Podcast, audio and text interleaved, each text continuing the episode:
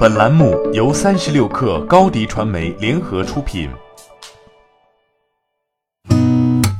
八点一刻，听互联网圈的新鲜事儿。今天是二零一九年八月十二号，星期一。您好，我是金盛。荣耀智慧屏上周六正式发布。荣耀智慧屏是华为旗下首款电视类产品，也是第一款搭载鸿蒙系统的产品。这款产品采用五十五英寸全面屏，百分之九十四的屏占比，最薄处只有六点九毫米，三面弧形设计，全金属边框，钻石纹理背板，采用简约的 UI 设计以及动态屏保。鸿蒙系统可将硬件虚拟化，让智慧屏和手机、无人机等联动。智慧屏可以把手机当触控屏、扬声器、键盘以及遥控器。继鸿蒙操作系统和荣耀智慧屏之后，华为又发布了一项基于虚实融合的全新数字现实黑科技 Cyberverse。Cyberverse 通过空间计算链接了用户、空间与数据，将给用户带来全新的交互模式与颠覆性视觉体验。三十六氪日前获悉，头条通用搜索引擎已经悄然上线。头条搜索的 slogan 是“搜你想搜的”。百度则是有事搜一搜，没事看一看。打开头条搜索首页，会看到与百度类似的简单搜索框。目前下方还没有信息流内容。点击搜索框后，头条搜索会出现历史记录和猜你想搜。百度搜索是搜索发现和历史记录。头条搜索引擎上线，意味着头条与百度的战争彻底打响，也意味着今年头条的靶心从腾讯更多的转移到了百度。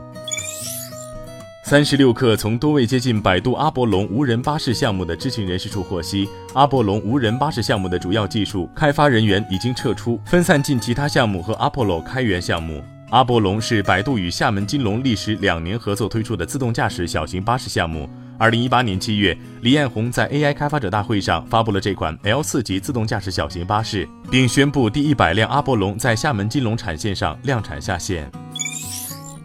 八月十号凌晨，强台风利奇马在浙江温岭一带登陆。数据显示，在八月七号台风预警发布后，淘宝上相关商品搜索量大幅上升，尤其是在八月八号，泡面、矿泉水乃至自热小火锅等生活用品的销量均较前日大涨一倍以上。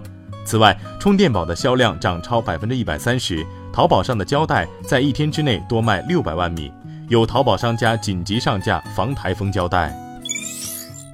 王者荣耀官微公布消息，新版本游戏将新增 AI 托管功能。官方表示，增加这一功能是希望在挂机发生后，能够尽量降低对于那些有可敬竞技精神的认真作战的玩家的影响。王者荣耀方面也强调，我们并不鼓励故意挂机，也并不希望 AI 能够 carry 比赛，所以也会持续优化 AI 托管的体验，保证它的强度并不会主宰比赛胜负的走向，胜负的决定权始终还是在召唤师们的手中。据外媒报道，Windows 最受欢迎的游戏平台 Steam 客户端版本发现有特权升级漏洞。这个漏洞可允许具有有限权限的攻击者以管理员身份运行程序。考虑到 Steam 平台拥有超过一亿注册用户以及数百万潜在注册用户，因此这是一个严重的风险，可能被恶意软件滥用以执行各种不需要的活动。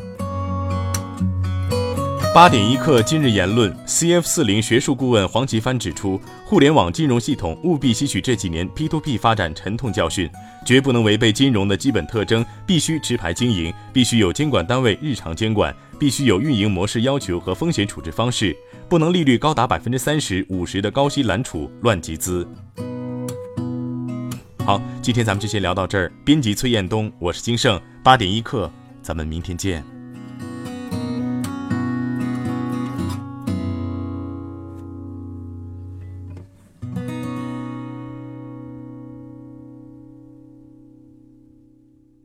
欢迎加入三十六氪官方社群，添加微信 baby 三十六氪 b a b y 三六 k r，获取独家商业资讯，听大咖讲风口，聊创业，和上万课友一起交流学习。